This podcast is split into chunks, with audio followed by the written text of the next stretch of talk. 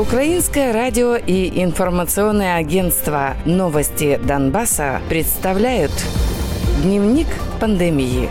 Донбасс.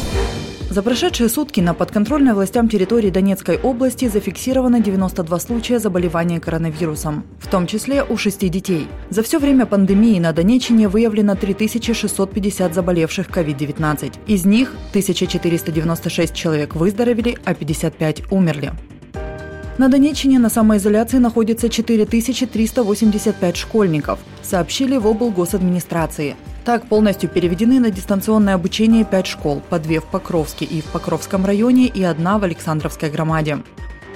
В отдельных районах Донецкой области зафиксировано 90 новых случаев COVID-19 и 5 летальных случаев. Скончались мужчины в возрасте 67, 76, 80 и 89 лет и женщина в возрасте 58 лет, заявили в группировке ДНР.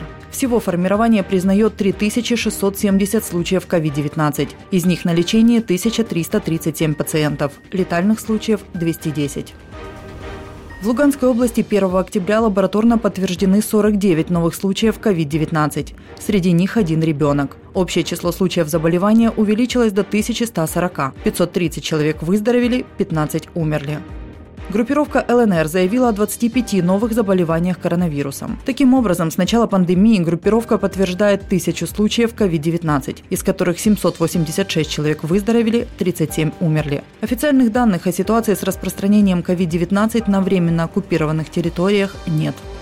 Группировка ЛНР перевела подконтрольные ей вузы на дистанционное обучение, а школы с 5 октября перейдут на преждевременные двухнедельные каникулы. На дистанционный режим работы также переведены учреждения дополнительного образования и психосоциальной помощи детям.